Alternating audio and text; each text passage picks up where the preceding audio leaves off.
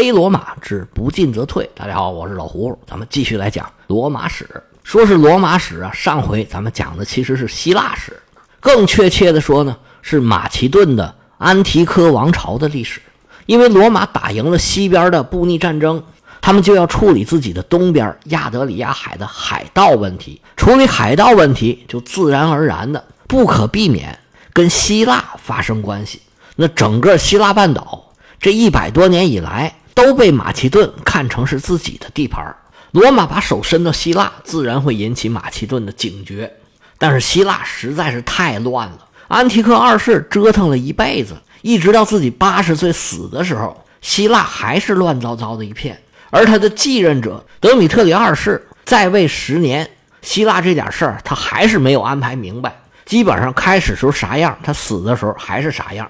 德米特里二世去世以后。他儿子菲利五世继位，但这时候呢，小孩才只有九岁。他父亲的堂弟作为摄政，大权独揽，史称叫做安提柯三世。安提柯三世作为实际上的国王，他其实并没有把自己这侄子给杀掉。这个菲利五世成年以后还有不少的戏份，咱们以后再说。安提柯三世在马其顿大权独揽之后，他的想法自然还是要控制住整个希腊。他采取了比较柔和的手段。他尽量去拉拢当时在希腊势力比较大的，一个是埃托利亚同盟，还有一个就是以阿拉托斯为首的亚该亚同盟。阿拉托斯跟马其顿人折腾了十几年之后啊，这时候啊已经是一个奔四十的中年人了。折腾了十几年之后，阿拉托斯也发现自己想要做点什么还是很难。他处事也是越来越圆滑。他现在是两边讨好，埃及的托勒密王朝是资助他。让他牵制马其顿，而马其顿那边呢，也在拉拢他。而在希腊还有另外一支势力，就是埃托利亚同盟，他们就更没准谱了。今天这边打一仗，明天那边打一仗。而在西边，罗马人也拉了一个代理人，叫法罗斯的德米特里乌斯。原来在斯库台兴盛的时候，法罗斯是他们的跟班罗马人打赢了之后，这法罗斯的德米特里乌斯就跟罗马人走得非常近。罗马人一看，哦，那好。这边离罗马太远了，那这边有什么事儿，你就帮我们看着吧。这法罗斯就成了罗马的同盟，他们这几家啊，都成了安提柯三世拉拢的对象。安提柯的手段还真是可以。自从公元前二百二十九年他当政以来，几年时间里，这亚该亚同盟啊，跟他相处的还不错。埃托利亚同盟也没怎么闹事儿。安提柯又派人去法罗斯，找到了德米特里乌斯，说：“你呀。”不能再跟罗马混了，他们什么人，我们什么人啊？罗马人这一帮土包子，他们有什么出息啊？罗马人能给你什么东西啊？还是搞海盗挣得多？你听我的，别跟罗马人结盟，以后啊，该干嘛还干嘛，再把你那海盗船开出去，到处一抢，这多痛快啊！要是罗马人再来找你茬，我们马其顿王国支持你。这位德米特里乌斯虽然也有点怕罗马，但是那时候啊，成见还在。始终还是觉得马其顿这边更厉害，而且罗马那么远，鞭长莫及。于是，这德米特里乌斯所在的法罗斯啊，就又开始搞这些无本的买卖了，并且出兵攻陷了周边的一些城邦，跟马其顿成了盟友。他挖了罗马人的墙角，罗马人能答应吗？那当然是不能。不过这个时候的罗马呀，还没有日后那么咄咄逼人，反应也没那么快。安提柯三世的这些软招。很明显有了一定的效果，但是希腊人他毕竟是希腊人，消停一段时间，总会有人出来闹事儿。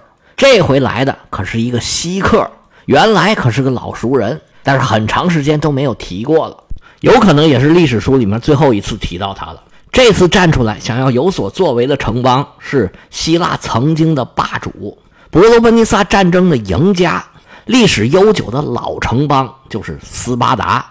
斯巴达其实是一个高度固化的社会，跟雅典的波罗奔尼撒战争打赢了，其实对他并没有什么大的帮助，反而因为他的社会受到各种各样的刺激，让他的社会更脆弱了。波罗奔尼撒战争到这时候已经快二百年了，斯巴达的国运是一路向下，他那老一套啊，已经基本上不怎么适应这个时候的社会了。而且斯巴达最亮的那张招牌就是超级能打的斯巴达勇士。这个时候啊，也是难以为继。因为斯巴达虽然表面上秉持着原来的那种生活方式，大家都过得特别苦，但实际上贵族的腐败啊，在他掌握了那么多资源的情况下，他是很难避免的。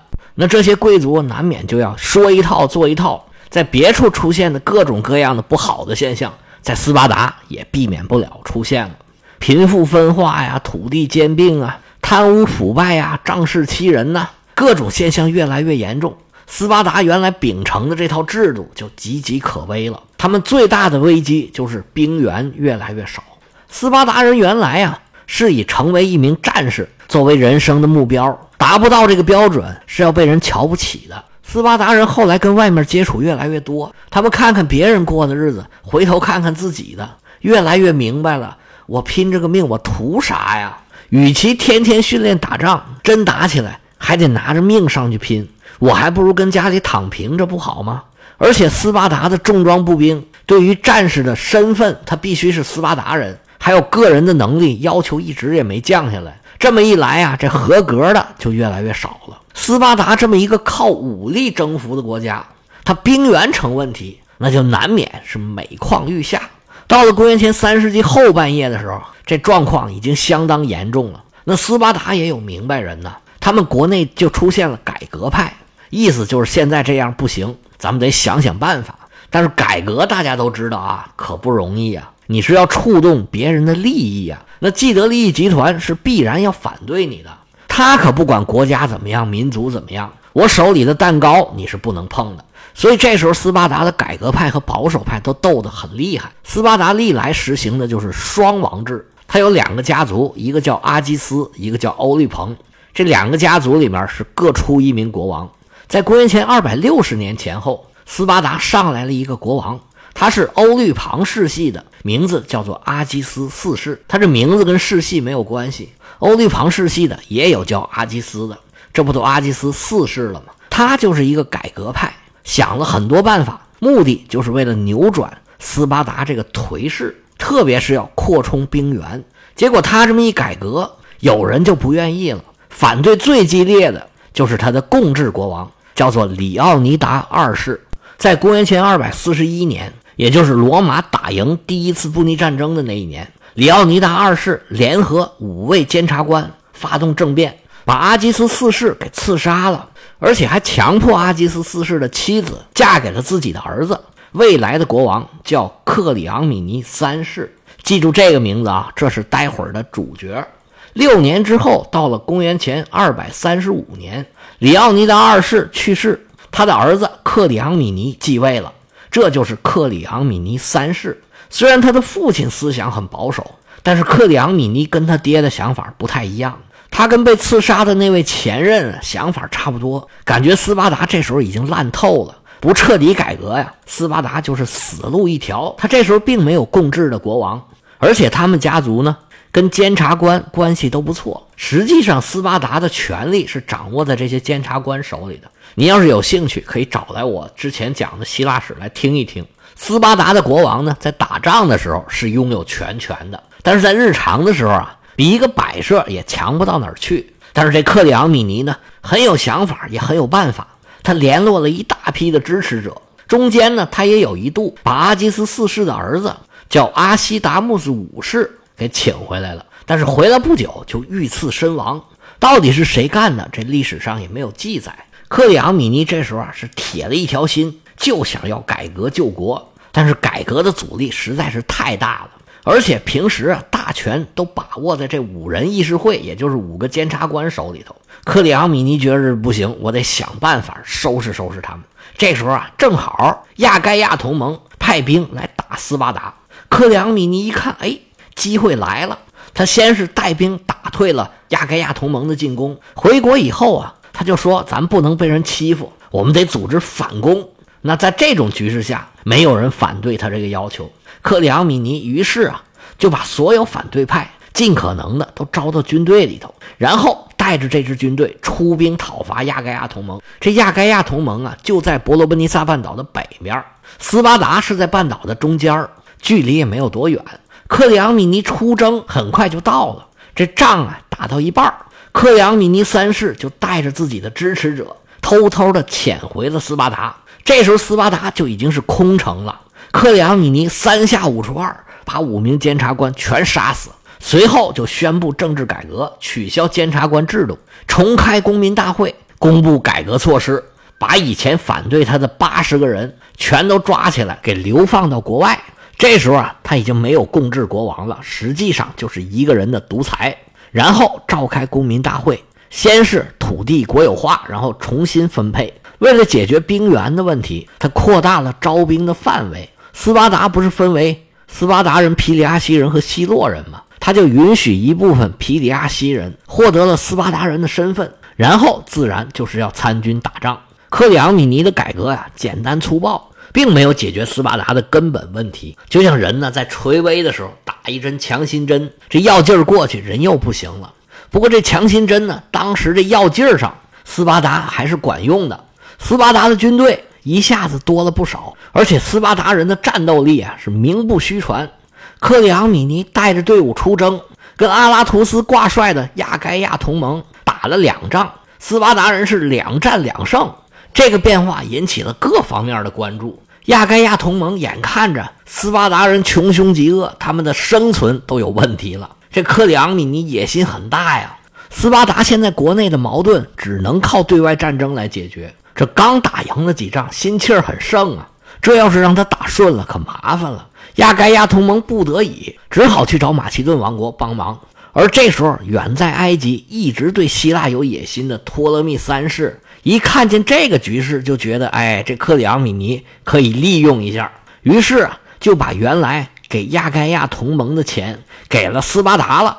斯巴达拿到了钱，这腰杆就更硬了，开始招兵买马，准备灭了亚该亚同盟之后啊，冲出科林斯地峡，恢复自己祖先的荣光。在这个形势之下，在马其顿的安提柯三世啊，微微露出了冷笑：“你们亚该亚同盟不嘚瑟了吧？这阿拉图斯这回得低头来求我。”这个时候啊，安提柯三世表现得很大度，他叫上了伊比鲁斯的小伙伴，也就是原来。归顺了罗马，后来又叛变了马其顿的那位法罗斯的德米特里乌斯说：“走，咱们打仗去。”在公元前二百二十三年的时候，安提柯三世带兵南下，不过他并没有急于进军，他就守在科林斯原来他建的城堡里头。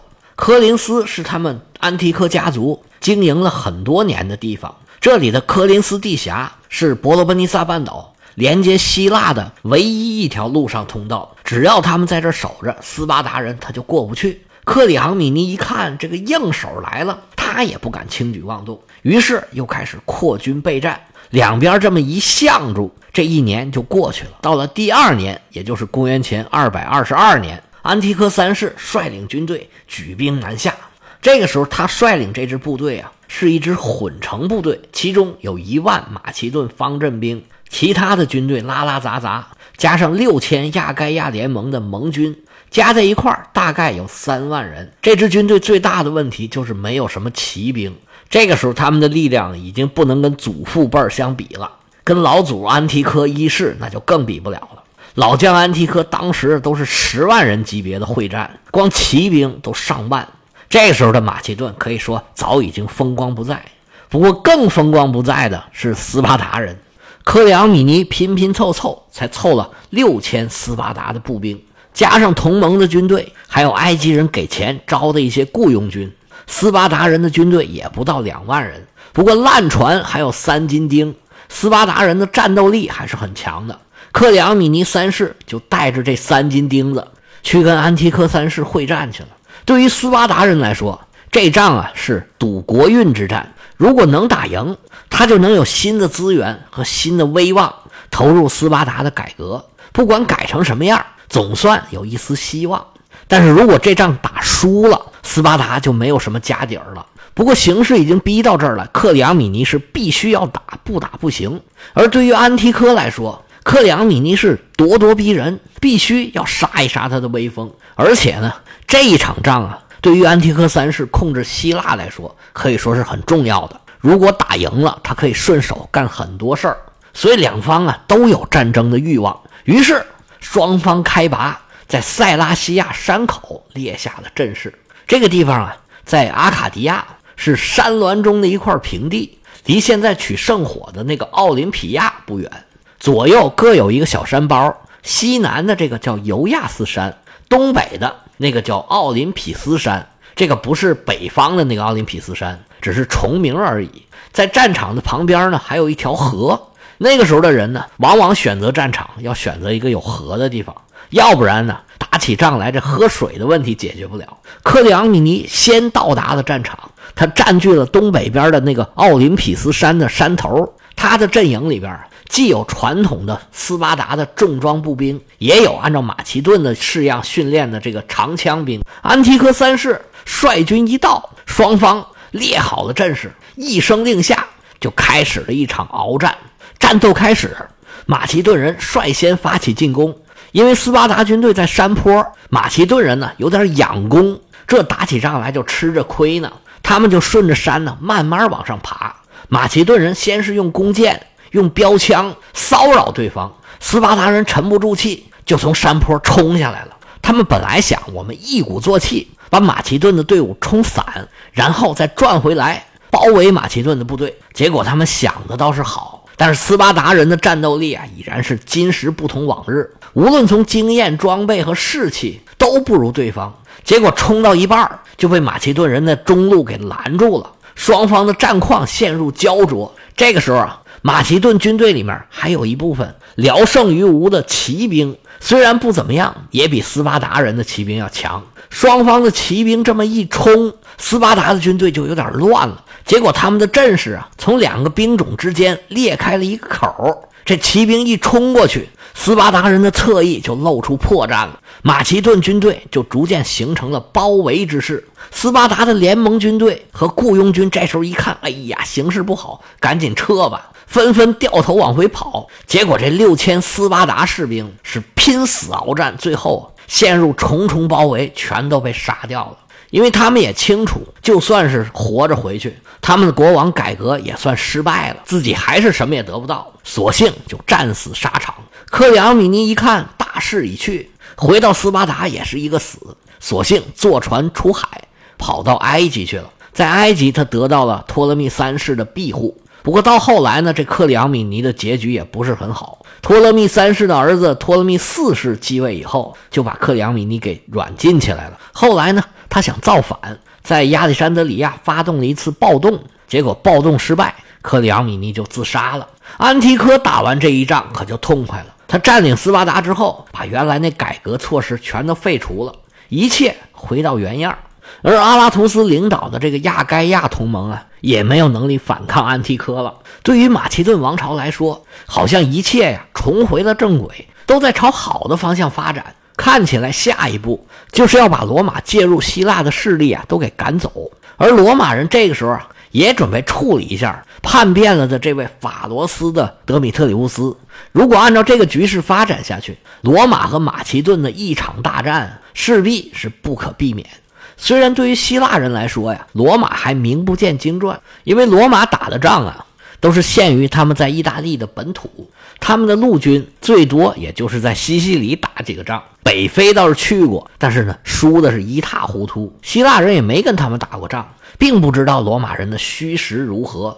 不过我觉得呀，这个时候如果马其顿跟罗马人硬碰硬的来这么一仗，应该是罗马人的赢面比较大。但是，正当安提柯三世打赢了塞琉西亚战役，踌躇满志，准备大展拳脚的时候，而罗马人也准备跃跃欲试，挑战一下这个昔日的霸主。但是发生了一件事儿，导致了双方这一仗啊就没打起来。你想知道发生了什么事儿吗？咱们下回再说。